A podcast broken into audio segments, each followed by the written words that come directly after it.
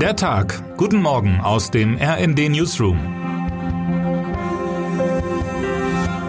Es ist Montag, der 5. Juni. Am Wochenende hat Bundeskanzler Olaf Scholz die Klimaaktivisten der letzten Generation mit markigen Worten kritisiert. Die Aktivisten sollten sich nicht ankleben, sondern anpacken. Wie auch immer dieses Anpacken konkret aussehen soll, die Worte kommen an. Nicht nur, weil der Spruch so schön und für Scholz ungewöhnlich eingängig ist, die Aktivisten gehen schlicht vielen Menschen auf die Nerven. Und Katja Mast, parlamentarische Geschäftsführerin der SPD-Fraktion im Bundestag, legt gegenüber dem RND nach, jede weitere Eskalation hilft niemandem und Klimaschutz gehe nur gemeinsam. Scholz Ziele mögen nachvollziehbar sein. Er möchte verhindern, dass sich ein noch größerer Teil der Gesellschaft vom Klimaschutz entfremdet. Und auch Mast hat einen Punkt. Klimapolitik erfordert Maßnahmen, die für alle Bürger schmerzhaft werden. Das wird tatsächlich nur mit einem großen gesellschaftlichen Konsens gehen. Aber beide ignorieren die unglaublich große Frustration, die die Aktivisten bei ihren Aktionen antreibt. Siebeneinhalb Jahre nach dem Pariser Klimaabkommen ist die Welt immer noch Welten vom Erreichen der damals beschlossenen Ziele entfernt.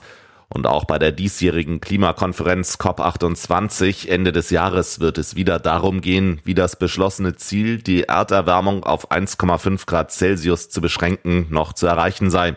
Oder zumindest die 2 Grad Celsius. Oder zumindest etwas, was dem nahe kommt. Ab heute finden in Bonn die wichtigen Vorgespräche zu COP28 statt. Dabei werden mit großer Wahrscheinlichkeit bereits Ton und Themen für die Verhandlungen im Dezember gesetzt werden. Der BUND fordert im Vorhinein, drei Themen besonders groß auf die Agenda zu nehmen. Erstens eine ehrliche globale Bestandsaufnahme, wie es um den Kampf gegen den Klimawandel steht. Zweitens den Fonds zu Verlusten und bleibenden Schäden, der 2022 auf der COP27 beschlossen worden war, mit ausreichend Finanzmitteln zu versorgen. Drittens das endgültige und zeitnahe Aus für alle fossilen Brennstoffe. Gerade letzteres dürfte nicht leicht werden. Gastgeber der COP28 ist Dubai. Der Vorsitzende Sultan Al-Jaber ist zugleich Chef des staatlichen Ölkonzerns, der Abu Dhabi National Oil Company. Ein, sagen wir, wohlüberlegter Übergang von fossilen Brennstoffen auf alternative Energieformen liegt eindeutig im Interesse zahlreicher Lobbyisten und nicht zuletzt der Gastgeber.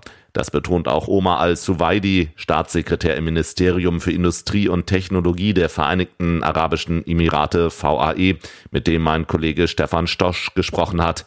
Al-Suwaidi betont, wir sprechen hier von einer Energiewende. So etwas braucht Zeit und dafür sind alle Energieformen notwendig.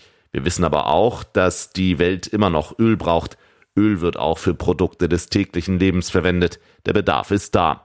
Aber Al-Suwaidi beantwortete im Interview auch die Frage, was sein Land bereits für den Klimaschutz tut und ob es in den VAE ein Äquivalent zu Protesten der letzten Generation gibt. Unter diesen Umständen ist es natürlich fraglich, ob von der COP28 nicht nur wieder wohlklingende Statements ausgehen, sondern die ganz konkreten politischen Maßnahmen, die es im Kampf gegen den Klimawandel braucht.